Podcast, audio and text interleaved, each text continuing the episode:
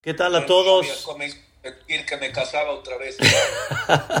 ¿Qué tal a todos? Buenas noches. Shemit Baraj. Bonitas vacaciones para todos, los que están fuera, los que no, que salgan, que regresen con bien, que disfruten, que se distraigan. Y Bezrat Hashem, bajo el tema que vamos a platicar el día de hoy, mi querido Rabiosi Mizrahi, vamos a estudiar hoy un tema muy, muy especial como pusimos en el título, qué tan bueno y qué tan agradable la familia. Y realmente para esta época de vacaciones, qué tan importante es comprender la importancia de lo que representa la familia. Queridos hermanos, vamos a ver un punto muy importante que pasó con Yosef Tzadik y vamos a tratar de analizarlo el día de hoy. Sabemos que Yosef Tzadik, cuando Jacob falleció, llegaron los hermanos de Yosef Tzadik y le dijeron a Yosef, obviamente pensando que Yosef Tzadik, mientras su padre estaba en vida, seguramente no los va a castigar, seguramente no les va a hacer nada Yosef Tzadik. Por eso Yosef seguro se comportó bonito con ellos, porque el papá estaba en vida. Y Yosef, cuando fallece Jacob vino, llegan sus hermanos y le dijeron a Yosef Tzadik, por favor, nuestro padre pidió que nos perdones. Nuestro padre pidió que levantes el pecado tan grave que hicimos. Sabemos lo que te hicimos sufrir. Y en ese momento dice la Torá, Bayek Yosef Bedaberam Elav. Yosef Tzadik se puso a llorar en el momento que estaban hablando con él. Y quiero explicar con el permiso y con el cariño hacia todos ustedes cuál fue el fondo del llanto de Yosef Tzadik en ese momento. ¿Por qué Yosef lloró en ese momento? Podemos decir en forma superficial que Yosef Tzadik lloró al ver que los hermanos están sufriendo y pensando que Yosef Tzadik quiere hacerles un mal, cuando Yosef ya dejó muy en claro que él no siente ningún rencor y que es verdad de que tal vez ellos se equivocaron y pensaron para mal, pensaron que Yosef en los sueños y Jacob vino al chiquear a Yosef Tzadik en una forma muy especial. Ellos pensaron que así como Abraham a Yitzhak fue el único que siguió la línea del Yahadut, igualmente con Yitzhak, Jacob, Esav no, Ismael no. Ellos pensaron que tal vez se va a cumplir el mismo concepto con los hermanos. Yosef es el Yehudí, es la línea del judaísmo y los demás hermanos que Goim, como los demás pueblos. No olvidemos, queridos hermanos, que uno de los sueños de Yosef principalmente fue que los hermanos se van a reclinar delante de Yosef. No olviden la verajá que le dio Yitzhak a Jacob, ya abduja amim, ishtahavu lecha leumim. Yitzhak vino le dijo a Jacob, se van a reclinar delante de ti todas las naciones. Los hermanos dijeron, si él está soñando que nos vamos a reclinar delante de él, esto significa que él es Jacob, él es el Yehud, y nosotros somos todos los Ummim, somos todas las naciones. Obviamente, Yosef no interpretó eso en su sueño. Y obviamente que lo que Dios se refirió en ese sueño fue que Yosef iba a ser virrey y que los hermanos iban a llegar y delante del virrey se iban a reclinar. Entonces los hermanos tuvieron un error fatal y Yosef les dijo a los hermanos, yo no guardo rencor porque yo estoy aquí, porque Dios quiso que esté acá y de alguna manera iba a estar aquí si es de esta manera o es de otra manera. Así que ustedes tranquilos, el tema no es con ustedes, el tema es que Dios quiso que esté aquí y llegué a ser virrey porque Dios aquí me puso. No tiene lógica que yo haya llegado a este lugar un esclavo y que fue un prisionero en el calabozo en unas horas ya estaba sentado en el trono. No tiene lógica, dijo Yosef. No se dan cuenta de la mano de Boreolam. Por eso Yosef realmente no tenía ningún rencor. Y aparentemente el llanto de Yosef se refleja este llanto porque está viendo que los hermanos están sufriendo en algo que él no tiene absolutamente nada en su corazón. Pero vamos a ver hoy algo más profundo, más profundo en el llanto de Yosef Atzadik. Encontramos en la Torá otro momento que Yosef lloró y también manifestó un profundo llanto. Está escrito que cuando los hermanos llegaron a Mitzrayim, Yosef los reconoció y ellos no lo reconocieron a él. Y está escrito que Yosef empezó obviamente a un plan para darles una lección y los, y los puso presos eh, eh, reclamándoles y sospechando de ellos que son espías. Y los hermanos dijeron, no, somos hijos de un padre, hay varias mamás, somos todos unidos, uno se perdió, uno se quedó allá, los puso presos tres días. Al final, después de los tres días, sacó Yosef Atzadik a los hermanos y les dijo, yo soy temeroso a Dios, no quiero cometer un error, pero quiero que me comprueben que ustedes son limpios y ustedes no tienen idea y ustedes no tienen ninguna culpabilidad. En ese momento los hermanos entre ellos hablaron y dijeron, Anahnu Hashemim, Hashemim Anahnu, somos culpables, que vimos el sufrimiento de nuestro hermano, la súplica en la cual nos pidió a cada uno de nosotros, no pequen, no me vendan, no me maten, no crean que yo estoy haciendo algo mal, no quiero interpretar nada negativo. Y los hermanos se comportaron como extraños delante de Yosef, como si no lo conocen. Por eso ahorita este Señor se está comportando con nosotros de forma extraña.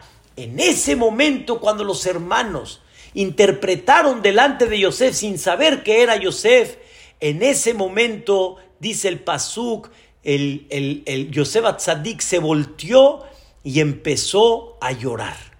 Yosef empezó a llorar. Y en ese momento la pregunta es, ¿por qué lloró Yosef? También se puede entender, al ver que los hermanos se arrepintieron, empezó a llorar pero hay que explicar algo más profundo. ¿Cuál fue realmente el llanto profundo de Yosef Atzadik? Quiero, Bezrat Hashem Baraj, que presten atención a este concepto tan importante que vamos a aprender. Dice el Pasuk en Kohelet. Vean qué interesante.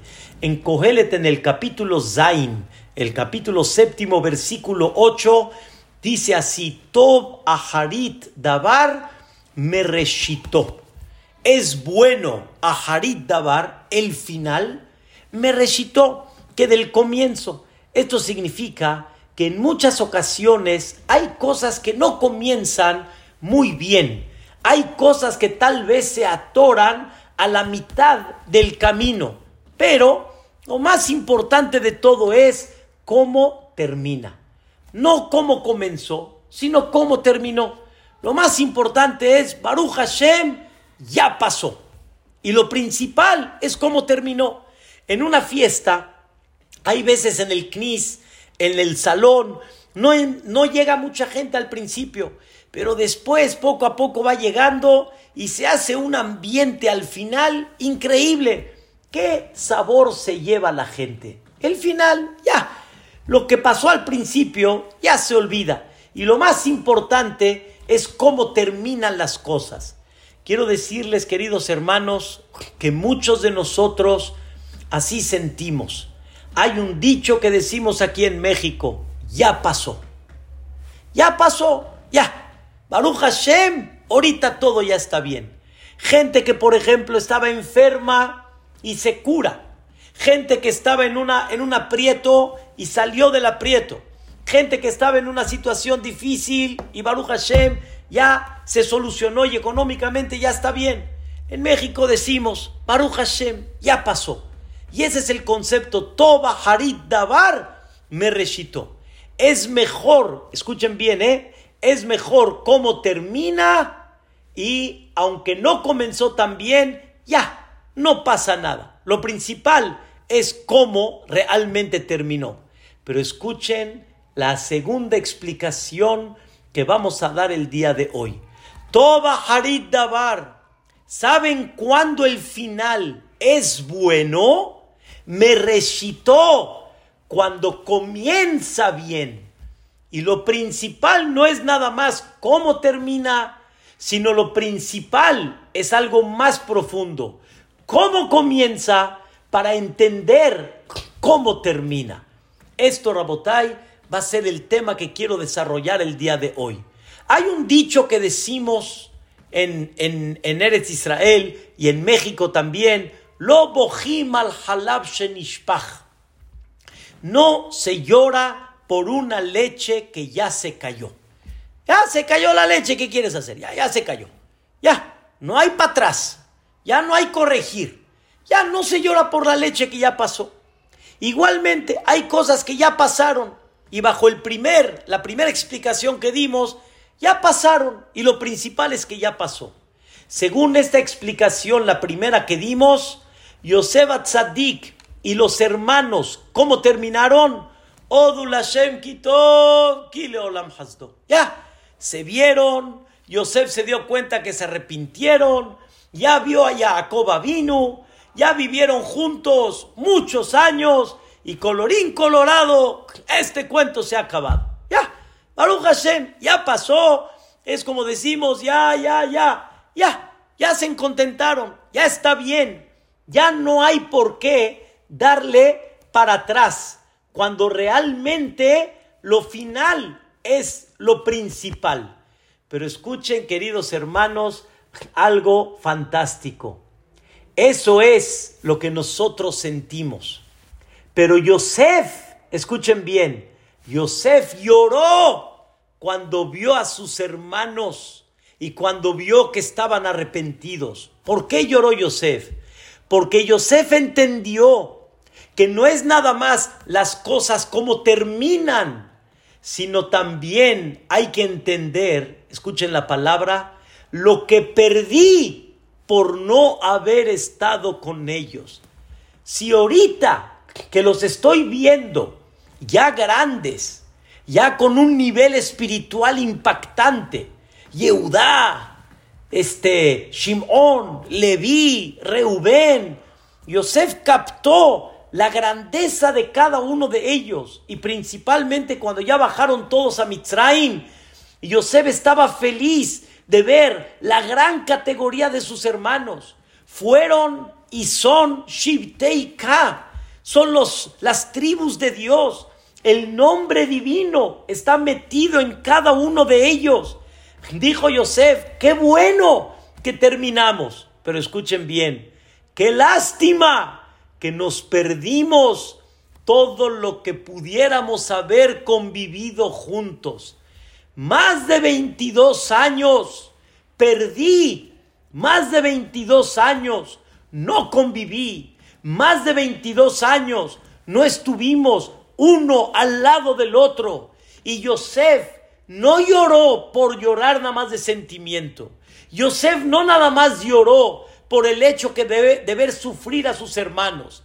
Yosef lloró, aunque sabía que es el plan celestial, pero Yosef dijo, lástima, y lo vamos a explicar un poquito más en el transcurso de la clase, lástima que nuestras acciones, tanto la de Yosef como la de los hermanos, tuvieron que provocar esta situación que nos separen 22 años. Y dijo Yosef a Tzadik, me duele, escuchen bien, de que nuestros actos tuvieron que provocar esto porque esto pudiera haber sido de una forma diferente. Pudiéramos haber bajado a Mitzrayim en una forma diferente. Pudiéramos haber sido hermanos sin que yo tenga que hablar mal de ellos. Ustedes saben muy bien que Yosef Tzadik habló mal de sus hermanos cuando todavía estaban juntos. Y a los 17 años Yosef le decía a su padre, mira lo que nuestros hermanos están haciendo, mira lo que están haciendo los Beneshefajot, mira lo que están haciendo en este concepto. Tres pecados principales Yosef delató de sus hermanos y por haber hablar mal de ellos, Yosef Atzadik también pagó 10 años de calabozo por haber hablado mal de sus hermanos.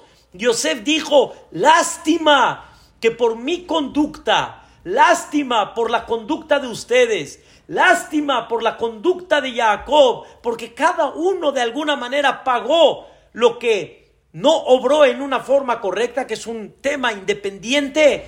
Lástima que eso provocó que tuvimos que perder 22 años de convivencia, 22 años, escuchen bien, de familia, 22 años de crecimiento juntos y tuve que estar luchando acá en un lugar solo, sin Yahadut, sin hermanos, sin espiritualidad, sin la imagen de Jacob vino día a día. Lástima que tuve que perder todo esto.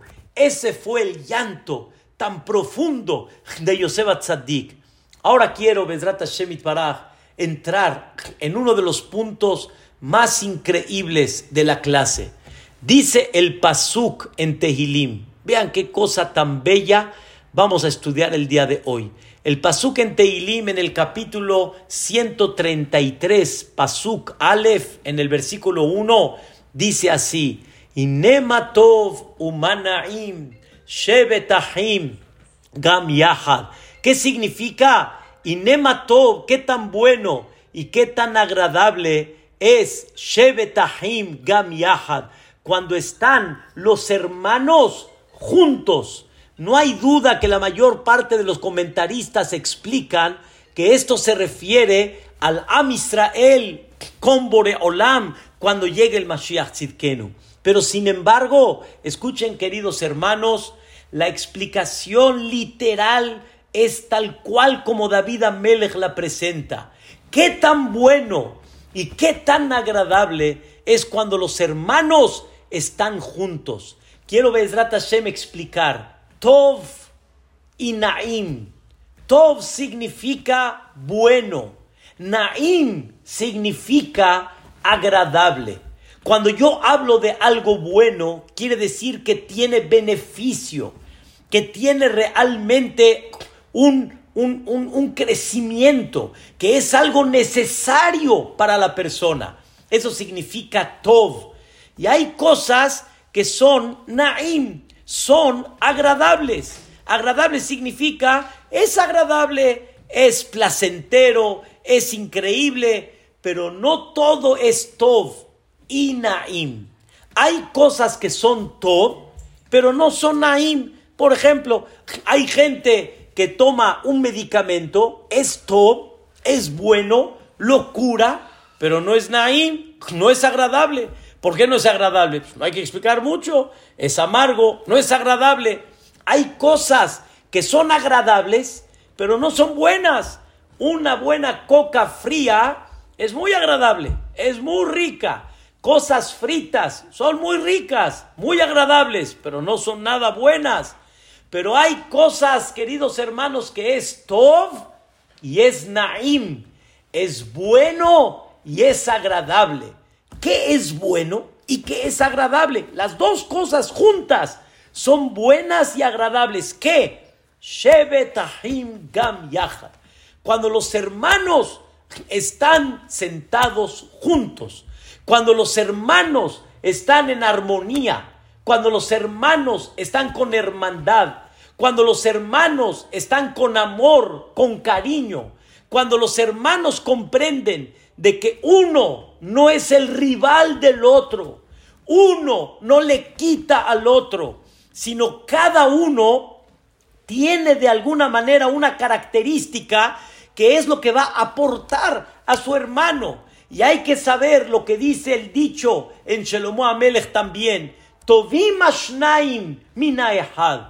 Siempre van a ser mejor dos que uno. La persona no puede crecer solo y no debe de crecer solo.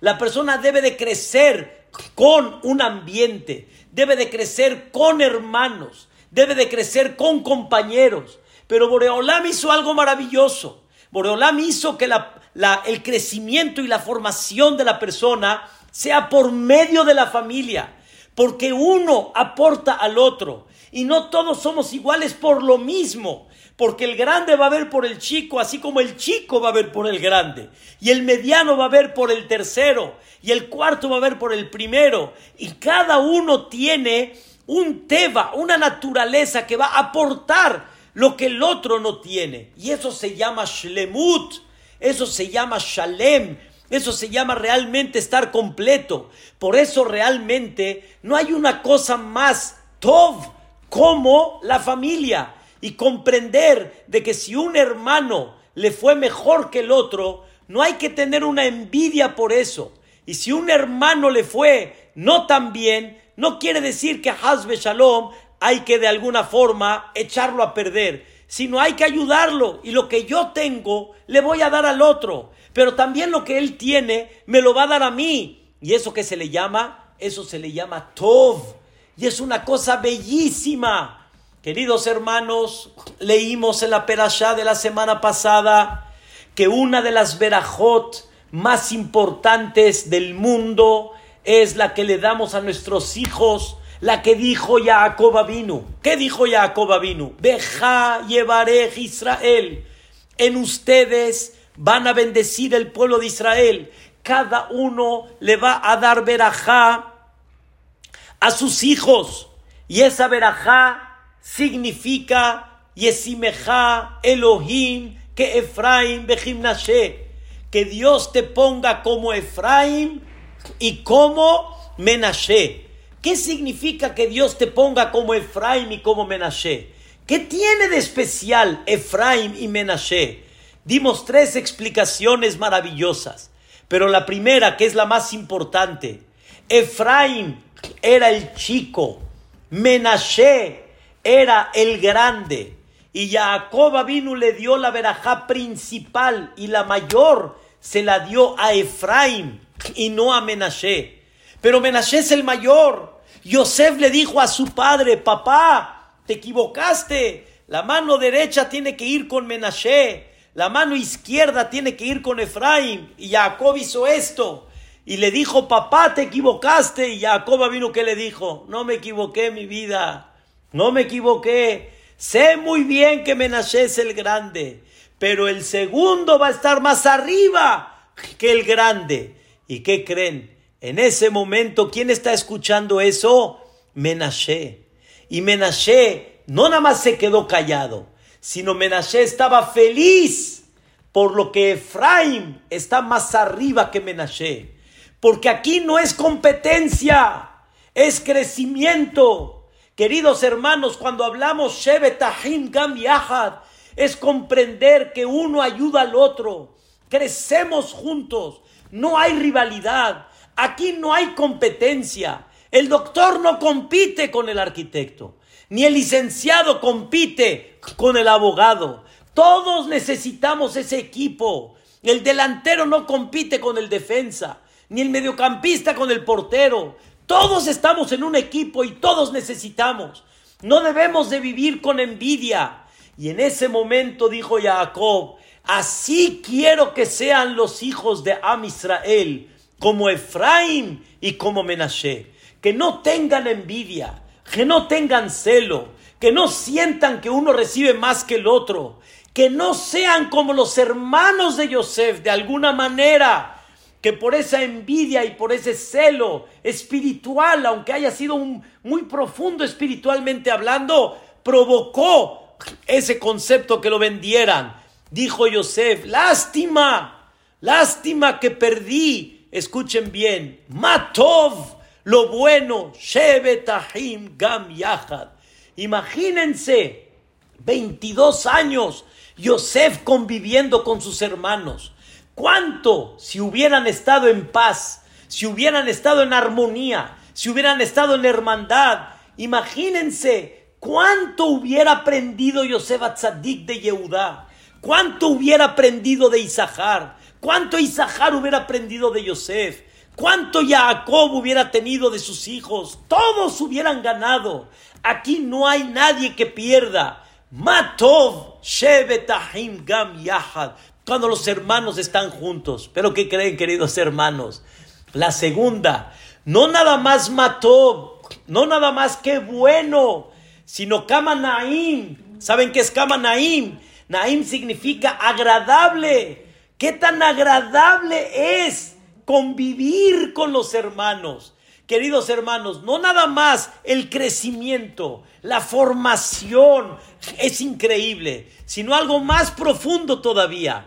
¿Qué tan agradable es, escuchen bien, mi entretenimiento, mi gusto, mi placer es pasarla con los hermanos? No hay una cosa más bella que pasarla con los hermanos. Los hermanos, la familia, cómo vivían antes, cuál era el goce y el placer. Cada uno disfrutaba realmente a la familia. Iban a visitar, iban a jugar juntos acá. Y la familia Ishtabach Shemot se juntan los primos, se juntan los nietos, se juntan los hermanos. Qué tan bonita es esa convivencia. No ¿A dónde salimos si cada uno va a jala por su lado? Este quiere ir acá, el otro quiere ir allá, este quiere ir al cine, este otro quiere ir al teatro, otro quiere ir acá. No, no hay una cosa más bella que convivir y realmente sentir que la alegría, ¿a dónde está? En la casa. Y eso es lo que dice en la perashá de la semana. En la perashá de la semana destaca que Jacob vino, llegó a Mitzrayim, Ish ubeto, cada uno con su casa, cada uno con su familia, porque no hay una cosa tan increíble como la familia. Y la familia es una de las cosas más hermosas que hay, que nos debemos de sentir y debemos de, de, de inculcar el cariño y el entretenimiento y la alegría de lo que significa estar en una familia. Yo recuerdo hasta el día de hoy, en casa de mi suegra, Alea Shalom, la señora Ivonne Michan, una de las cosas tan maravillosas era juntarnos los domingos. No había pensar a dónde vamos a salir. No había pensar a dónde vamos a salir. ¿A dónde salíamos? A la casa de mi suegra. Y ahí los hijos, los nietos, los sobrinos, era increíble. Hasta el día de hoy mis hijos no olvidan convertían el vestidor en una casa de sustos, convertían la mesa en una casa de ping-pong, convertían la casa en una cancha de fútbol, una cosa maravillosa. Y mi suegra decía, si la casa no es para eso, entonces ¿para qué es? ¿A dónde los niños se van a entretener si no en casa? Y esto es el secreto de Manaim. Dijo Yosef Tzadik, ¿con quién me entretenía yo? ¿Con quién convivía yo? 22 años. Perdí convivencia. No nada más formación. No nada más crecimiento. Perdí convivencia. Ya no conviví con ellos. ¿Con quién conviví? Con criminales abajo, ahí en el, en el, en el calabozo. ¿Con quién conviví? Con Paró. ¿Con quién conviví? Con gente que toda su visión era totalmente diferente. ¿Con quién conviví? Eso fue el fondo del llanto de Yosef Tzadik. ¿Cómo puede ser que perdí tantos años de convivencia y tantos años de crecimiento? ¿Qué nos quiere enseñar la Torah con esto? La Torah nos quiere enseñar, queridos hermanos, que debemos de aprovechar lo que Dios nos da y lo que Dios formó en la vida. Dios formó en la vida un concepto sagrado que se llama Shalom Bait. Como dicen, hay, hay conferencitas hoy en día que dicen Shalom, hay gente que le dice Shalom al Bait, le dice Shalom a la casa. Y no es así. El Shalom sale y el Shalom viene de dónde? del Bait, de la casa. Y lo más sagrado para Boreolam es el Shalom Bait, es la paz en la casa. ¿Qué significa paz en la casa? Paz entre los papás, paz entre los hermanos, paz entre hermanos de los tíos, paz con los suegros, paz con los sobrinos, con toda la familia. Eso incluye Shalom Bait. Y eso es lo que le da. Boreolam dijo, para mí es lo más sagrado. ¿Por qué? Porque ellos son la formación de la vida. Si la familia no va a formar, ¿quién va a formar? La calle, otras personas, cada pareja que entra en la jupa, cada pareja que se casa, debe de escuchar el grito silencioso de Dios, o más bien dicho, el consejo silencioso de Dios, que les dice, ahí les encargo mi paquete, ahí les encargo mi paquete. Hay un paquete, sí, está muy padre la boda, está increíble, todo está muy bonito, pero el matrimonio es un paquete. ¿Cuál es el paquete sagrado de Dios? La familia. Y por eso hay una alegría en la boda. Hay una alegría que Boreolam está bailando en cada boda. ¿Por qué? ¿Por qué Akadosh Barjú está bailando? Porque la familia es lo más sagrado que hay. La familia es Matov Umanaim. Es bueno, y escuchen bien, es agradable. No nada más es bueno, no nada más es formación, es agradable. Y cada hermano tiene que ver realmente por el suyo. Vean el famoso Midrash, increíble, un Midrash que por un lado despierta mucho sentimiento, pero un Midrash importantísimo. Dice el Midrash, vean qué increíble, mi itenjake ahli. Hay un versículo en Shira Shirim, en el capítulo último, el octavo, el versículo número uno, mi itenja que ahli. Ojalá que me pongas como un hermano. ¿Quién, quién pusiera a Am Israel como el hermano? Dice el Midrash, Israel ombrimle a Kadosh Baruchu. Israel le dice a Boreolam, te quiero Boreolam como un hermano, ponme, regrésate como un hermano. Y pregunta Boreolam, ¿qué dice? Ah, como que hermano, ya desde el inicio del mundo, viste y te diste cuenta de que no había hermandad. Caín odió a Hebel y lo mató. Ismael rechazó a Isaac y lo quería matar. Como los versículos dicen, estoy ya este, resumiendo. Esav sanele Jacob. Esav rechazó y quería matar a Jacob. A Shebatim, las tribus, querían, odiaban y querían matar a Yosef. Le preguntó a Kadosh Baruj al pueblo de Israel, como, ¿qué hermano quieres que yo sea? Si ve nada más el resultado de los hermanos.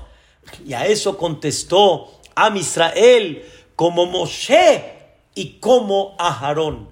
Que sobre ellos dice el Pasuk, y Nematov umanaim shevetahim gam yahad. Se amaban uno al otro se valoraban uno al otro. ¿Saben ustedes la perashá de la semana? Dios siete días estuvo tratando de convencer a Moshe Rabbenu que vaya a Mitzrayim. Siete días.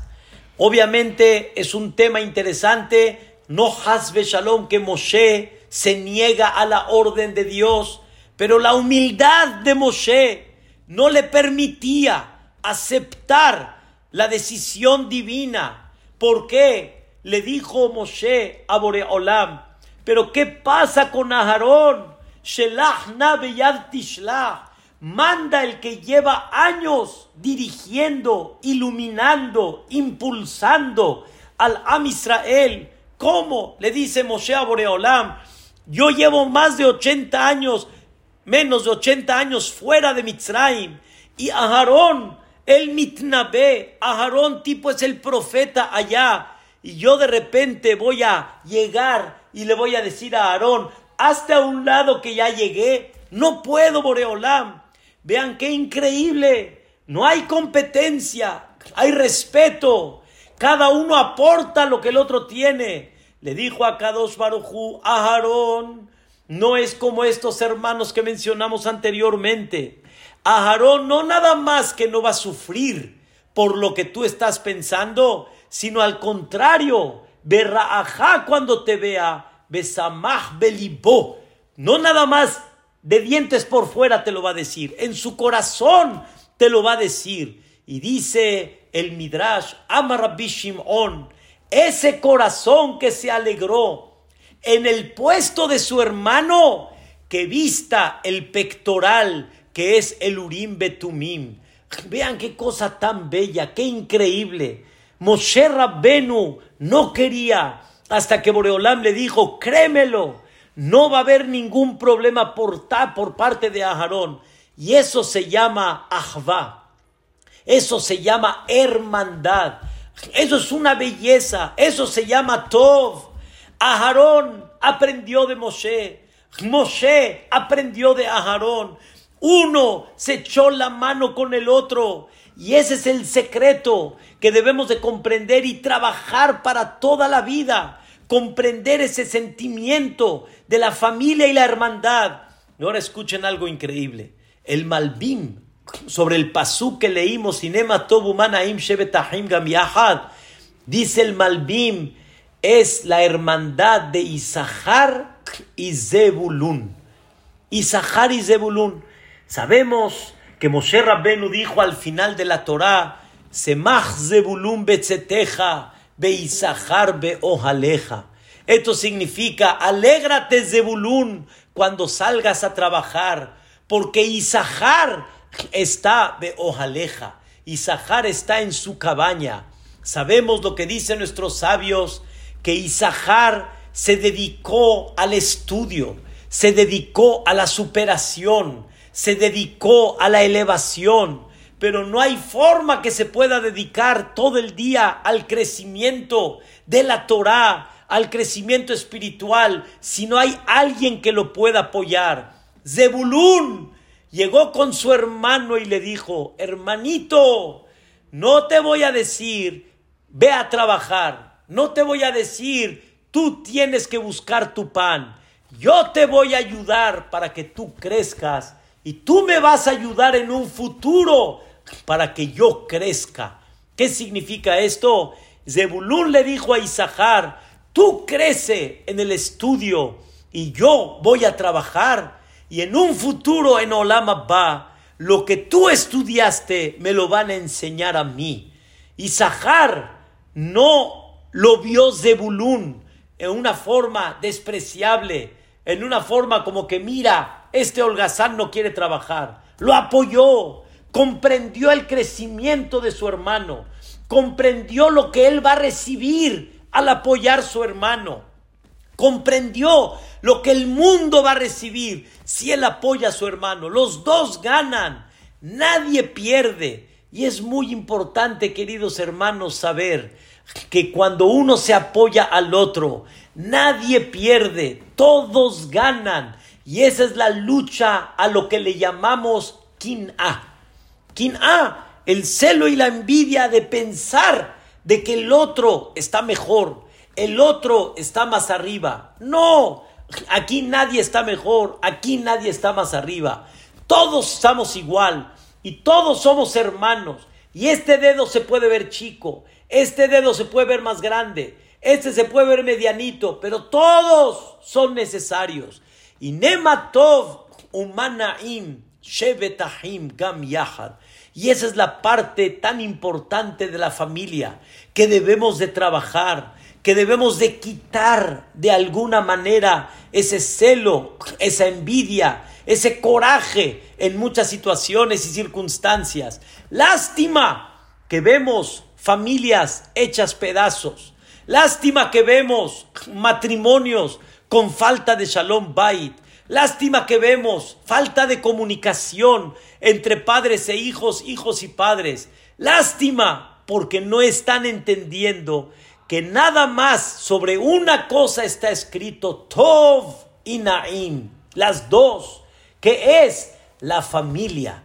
Y Nema Tov Umanaim, Shevetahim, Gam Yahad. Y este secreto, queridos hermanos, es el que debemos de llevar en nuestro corazón. Y debemos de luchar para seguir con esa formación en las familias para seguir cuidando ese valor tan sagrado y tratar de transmitirlo. Escuchen, importantísimo, tratar de transmitirlo en todas las parejas para que transmitan siempre a sus hijos, ahora sí, Ahavá, Beachvá, Shalom, Vereut, Ahavá, amor, Ahvá, hermandad, Shalom, paz, Reut, ese compañerismo. Y esto es lo que nos va a dar el futuro de Am Israel. Familias sanas, entonces tenemos continuidad, tenemos Baruch Hashem crecimiento, tenemos luz. Y escuchen, queridos hermanos, este punto tan esencial, tan importante. Dios todos los días nos da koah, nos da fuerza, todos los días. Y le agradecemos a Dios porque nos da fuerza. Pero la pregunta es, ¿en qué aplicas esa fuerza que Dios te dio? Lástima que aplicaste esa fuerza para destruir y no para construir. Lástima que esa fuerza fue para pelear y no para sonreír. Lástima que esa fuerza fue para indignar y no para motivar. Qué tan importante es que la persona recapacite cada mañana y que sepa que él debe de ser una luz, una luz en la vida. Y esa luz es la luz de la familia. Esa luz, Inema Tovu Manaim, Shevetahim, Gam Yahad. Inema Tovu Manaim, Shevetahim, Gam Yahad. Inema Tovu Manaim, שבת אחים גם יחד. הנה מה טוב, שבת אחים גם יחד. הנה מה טוב, שבת אחים גם יחד. הנה מה טוב ומנעים, שבת אחים גם יחד. הנה מה טוב ומנעים, שבת אחים גם יחד. Que siempre tengan esa familia unida y que vean Tov y Naim y compartan la alegría hasta 120 años, viendo muchas generaciones de familia unida. Amén, ve amén. Muchas gracias a todos. Hazaku Baruch. Son vacaciones, pero esta clase tan espectacular, ¿por qué tiene que acabar 10 minutos antes? Cuando nos está dejando puros brillos de consejos, de preciosidades. Espectacular lo que usted habla siempre, consejos prácticos para la vida, para ser una mejor familia. Me escriben aquí, me dicen, Aham Nakash, sinónimo de humildad, ni un ápice de soberbia. Valora a cada quien sin importar si hay 10 o 100 personas en el Zoom. Hazaku Baruch, 120 años. ¡Wow! ¡Qué belleza de clase! Saludos desde Venezuela. Me dicen acá de Brasil. Ajam, aquí son 10 para las 12 y es una tristeza que usted haya terminado esta clase tan hermosa. Podemos escucharlo hasta la una de la mañana. Nos encanta su voz, nos encanta cómo habla, nos encantan sus consejos. Así me dice la gente desde Brasil, Gracias. escriben de Venezuela. Ajam Jacob, gracias por tan sabios consejos. Seguramente a partir de mañana muchos hermanos peleados se contentarán Amén. y cantarán. Amén. Amén. Me escriben, qué preciosa clase, qué bonitos conceptos. Gracias, Jami Jacob. Precioso, precioso, precioso. Con mucho gusto la, cartelera. Mañana Ham Shalom Benjamu. El jueves a Ham Abraham Cohen. Y para el domingo, ya ven que el domingo pasado fue una sorpresa. Ya les diremos qué tenemos el próximo domingo. Ham Yossi.